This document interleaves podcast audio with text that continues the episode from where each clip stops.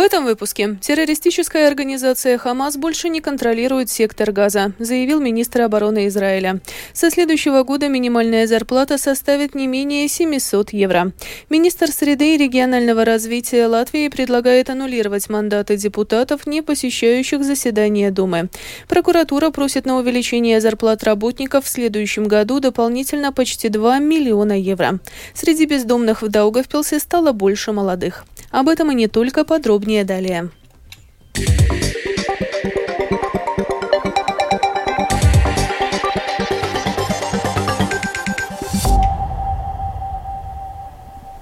Террористическая организация «Хамас» больше не контролирует сектор Газа. Об этом заявил министр обороны Израиля Яав Галант. Об актуальной ситуации в секторе Газа расскажет Рустам Шукуров. По словам Галанта, силы обороны Израиля выкурят террористов из туннелей, и после этого они или будут уничтожены, либо должны сдаться без каких-либо предварительных условий. Третьего варианта не будет, подчеркнул министр обороны Израиля.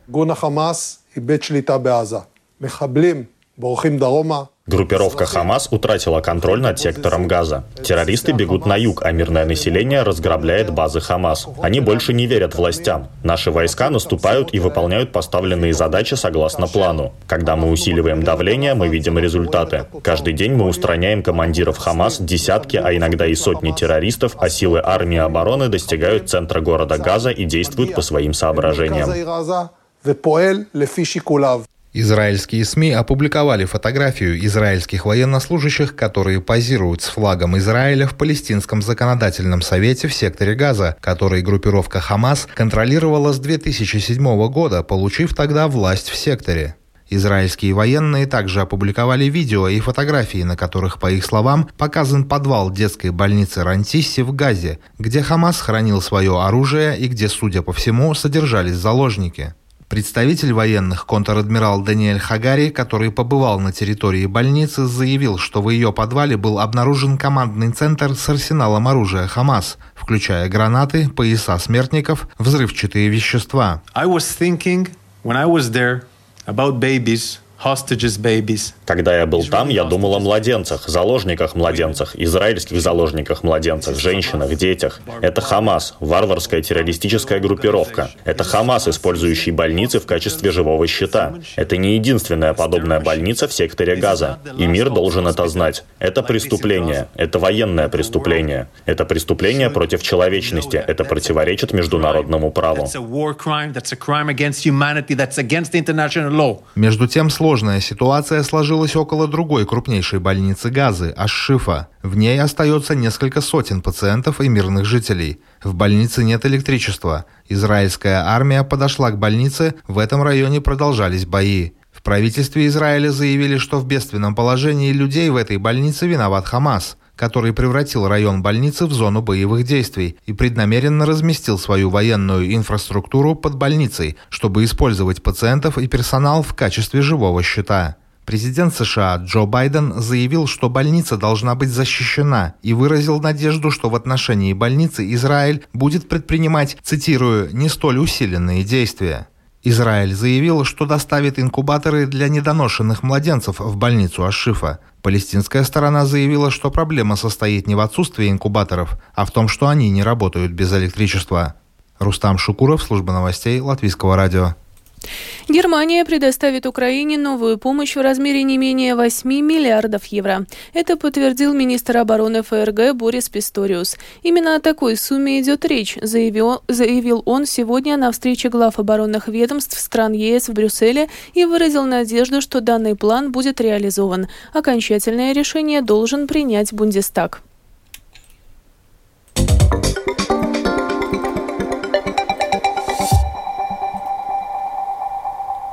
Событиям в нашей стране. С 1 января следующего года минимальная месячная заработная плата составит не менее 700 евро. Это предусматривают поправки Министерства благосостояния, которые сегодня поддержало правительство. По данным Центрального статистического управления, в прошлом году доля получателей минимальной зарплаты была самой низкой за последние пять лет – 16%. Комиссия Сейма по социальным делам и труду сегодня поддержала поправки к закону о назначении доплат к пенсиям за страховой стаж, накопленный до 31 декабря 1995 года. На данный момент доплаты к пенсиям по возрасту и инвалидности за страховой стаж, накопленный до конца 1995 года, предусмотрены только для тех пенсий, которые были назначены до конца 2011 года. В свою очередь, если пенсия назначена с 2012 года, доплата к ней не предусмотрена. Прокуратура просит на увеличение зарплат работников в следующем году дополнительно почти 2 миллиона евро. Сегодня этот запрос рассмотрела комиссия Сейма по обороне, внутренним делам и предотвращению коррупции. О том, к какому решению пришли парламентарии и какие нововведения ожидаются в, латвийском, в латвийской прокуратуре в следующем году, в сюжете Михаила Никулкина. Исполняющий обязанности генерального прокурора Генпрокуратуры Айварс Остапко обосновал запрос тем, что прокуратура выполнила свою домашнюю работу, провела реформы, оптимизировала работу, смогла сэкономить существенное количество средств, а значит уже имеет право требовать дополнительное финансирование в этом году, как договаривались раньше. Также прокуратура ввела новый институт – должность старшего помощника прокурора. Если раньше помощником прокурора мог быть студент 3-4 курса, который занимался подшивкой и сортировкой документов и выполнял другие технические функции, то новая должность требует большей квалификации и опыта. Идея об этом возникла в прошлом году после оценки существующих обязанностей помощника прокурора, говорит административный директор прокуратуры Илза Гринхофа. Мы констатировали, что фактически те помощники помощники прокуроров, которые есть сейчас, могли бы скорее квалифицироваться в качестве технической поддержки прокурора. Поэтому было принято решение развивать эту должность, дополнить регулирование о помощнике прокурора и создать абсолютно новую должность – старший помощник прокурора. Таким образом, можно действительно освободить прокурора от выполнения менее сложных, менее важных задач, при этом предоставляя прокурору квалифицированную юридическую поддержку. Такая поддержка важна, так как, например, на 400 латвийских прокуроров в целом в стране приходится около 100 тысяч уголовных дел. В прошлом году для проверки целесообразности такого шага было нанято 7 названных работников, и результаты оказались даже лучше, чем ожидалось. В будущем количество старших помощников прокурора будет только расти, рассказал исполняющий обязанности генерального прокурора Генеральной прокуратуры Айварс Остапко.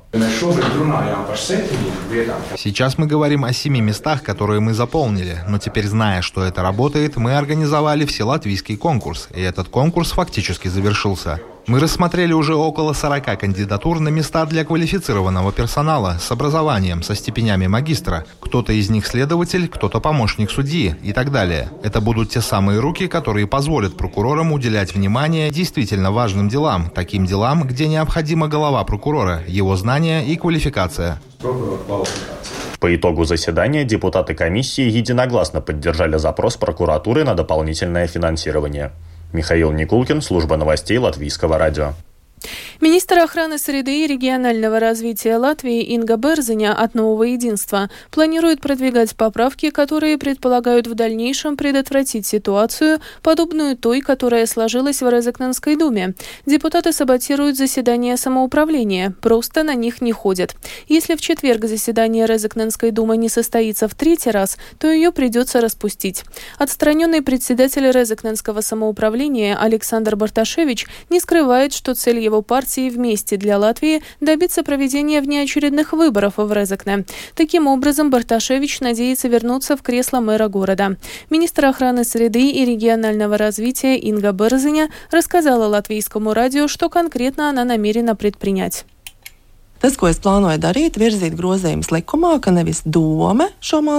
То, что я планирую делать, это продвигать поправки к закону, чтобы мандат аннулировала не Дума, а так как это принято в Эстонии, чтобы этот мандат аннулировался. Это может делать Центральная избирательная комиссия. Нужны еще дискуссии, кто может аннулировать мандат. Но в этом случае семи депутатам, которые сейчас не ходят на заседание, мандат аннулируется, и на их место приходят, как это определено законом, следующие избранные депутаты. Если заканчиваются депутаты в одном списке, то по закону могут войти депутаты из других списков. Также в программе «Думская площадь» Латвийского радио 4 министр охраны среды и регионального развития Инга Берзеня заявила, что сумма неоплаченных счетов в Резекне приближается к 5 миллионам. В свою очередь, Резекненское самоуправление распространило заявление, в котором отмечает, что средств для выплаты зарплаты социальной поддержки до конца этого года Думе хватит.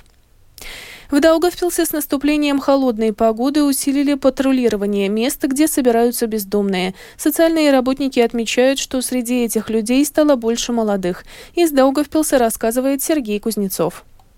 Руководитель ночного приюта социальной службы Даугавпилса Ирена Шульга отмечает, что по наблюдениям изменился средний возраст людей с улицы. Полтора года последнего, то, что я руковожу ночным приютом, Тенденция такова, что возраст людей без определенного места жительства очень молодеет. Если раньше это были люди 50-60 и выше, то сейчас это 30-25 и ну, вот такой возраст. И, конечно, с приходами холодов у нас увеличивается количество людей. Причины, по которым люди оказываются на улице, разные. Но только треть готова покинуть улицу и с помощью социальной службы заново обустроить свою жизнь, продолжает Ирена Шульга. У кого-то забирают квартиры, у кого-то сгорело жилье. Некоторые приезжают из-за границы, у них нет никакого жилья, и они начинают скитаться. Кого-то выгоняют из дома. Может быть, где-то какое-то там насилие, допустим, над каким-нибудь стариком, и он уходит из дома, да, и переходит к нам. Первое это идет, конечно, вынужденное обстоятельство, а потом уже, когда человек уже некоторое время находится в таком положении, а он привыкает, его это устраивает, и не хочет ничего менять. Муниципальная полиция Даугавпилса регулярно в течение года патрулирует места, где обычно собираются бездомные. Рассказывает старший инспектор муниципальной полиции Даугавпилса Андрей Дунский. Когда наступает вот этот период, осень, зима, мы делаем изменения и усиленно обращаем внимание при ежедневном патрулировании таким местам, где могут э, находиться вот эти бездомные люди. Да, то есть информацию мы получаем и от жильцов, социальные службы. И при своем же патрулировании тоже коллеги тоже уже знают, в каких местах, в какое время могут находиться э, бездомные. Основная задача полицейских – это информирование. Если человек трезв, не нарушает правопорядок и не желает ехать в ночной приют, то заставить его нельзя. Надо признать, что все-таки э, больше. Не, немного, но как бы есть увеличение, к сожалению, но именно по количеству. Сколько в городе бездомных, можно определить очень приблизительно, комментирует руководитель ночного приюта социальной службы Даугавпилса Ирена Шульга. Если говорить по поводу именно нашего ночного приюта, ну, приблизительно 25-30 это точно их стабильно есть. По данным ФИАНСа, это Федерация европейских национальных организаций, которая занимается бездомными, в Латвии может быть больше 5000 бездомных. Сергей Кузнецов, Латгальская студия, Латвийского радио.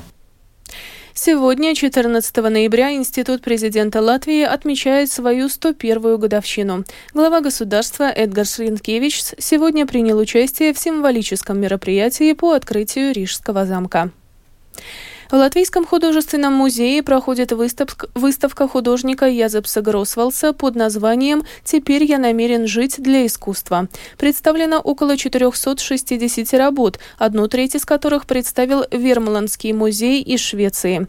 Наследие художника весьма обширно, несмотря на то, что он умер молодым, в возрасте 28 лет, от испанки. Язепс Гросвалс раскрыл в латвийском искусстве тему беженцев, латышского солдата и, что очень редко встречается встречалась в латышском искусстве тема Востока. На выставке побывала Галина Грейдена. Для многих эта выставка станет открытием художника. В советское время Гросвальд был под запретом. Уж очень неординарная судьба была у молодого человека и неоднозначная живопись. На выставке цикл работ, посвященных Первой мировой войне, латвийским стрелкам и беженцам, картины богемного парижского периода и уникальная серия для тематики латвийского искусства «Персидские пейзажи», написанная во время его военных походов с английским экспедиционным корпусом по Ирану и Ираку, говорит директор музея Мара Лаце. Мы открываем дверь очень значительной выставки, как для выставочной истории музея, так и для всей истории искусства Латвии. Язепс Гросвалдс не только латышский модернист, но также основатель и зачинатель большой темы темы в истории нашего народа и искусства. Это солдат на войне. И что очень важно, латыш на войне. Эта тема поднята им на монументальный уровень. В первом зале нас встречают автопортреты художника. Здесь то парижский денди, то простой молодой солдатик. В 1916 году его зачислили в шестой Тукумский полк. А дальше названия картин говорят сами за себя. Курсомские беженцы на Рижском вокзале, стрелки в окопах, вечер Лига на фронте. О выставке рассказывает ее куратор Ева Калнача. Выставка начинается с раздела, посвященного детству и юности. Сформирована тематически хронологически. Его путешествия по странам Европы, далее его учеба в Париже, потом служба в царской армии, российской. Потом, когда началась Первая мировая война, я забросывалась. Уже было звание офицера как кавалерийский разведчик. Началась как раз тема в творчестве беженцев. Эти же мотивы отобразились в цикле работ, посвященной как раз мотивам Первой мировой войны. И заканчивается все таким большим аккордом, посвященным восточной тематике, когда Язов Гроссвальд под конец Первой мировой войны оказался на Западном фронте. Он был на стороне Антанты, и ему предложили участвовать в разведэкспедиции по древнему Ирану, Персии. На выставке была презентована книга шведского автора Дана Спегеля «Язеп Гросвальд. Картины». Книга издана на шведском языке. Это было очень ну, такое трудное время, и смог дать послание об этом времени. Автор говорит, что в голове его это как документальный фильм о жизни. фильм. Под редакцией Латвийского национального музея также вышла книга «Персидские картины». По сути, это дополненный манускрипт самого художника, изданного в 1919 году. Выставка работ Язепа Гросвалда будет работать до 30 марта. Галина Грейдены, служба новостей Латвийского радио. И в завершении выпуска о погоде. В ближайшие сутки в Латвии облачно, иногда с прояснениями. Ночью и днем местами небольшие кратковременные осадки, в основном в виде снега и мокрого снега. Также ночью местами туман. Отдельные участки дорог будут скользкими. Ночью восточный, северо-восточный ветер, днем северо-восточный, северный до 7 метров в секунду. Температура воздуха. Ночью по стране от минус 2 до плюс 3, днем от 0 до плюс 4 градусов. В Риге в ближайшие сутки облачно, иногда с прояснениями прояснениями, без существенных осадков. Ветер северо-восточный, восточный до 6 метров в секунду. Температура воздуха ночью и днем в столице от плюс 1 до 3 градусов. Медицинский тип погоды второй, благоприятный. Это была программа «Сегодня в 13-14 ноября». Продюсер выпуска Марина Ковалева провела Алиса Прохорова в Латвии 13 часов и 18 минут. you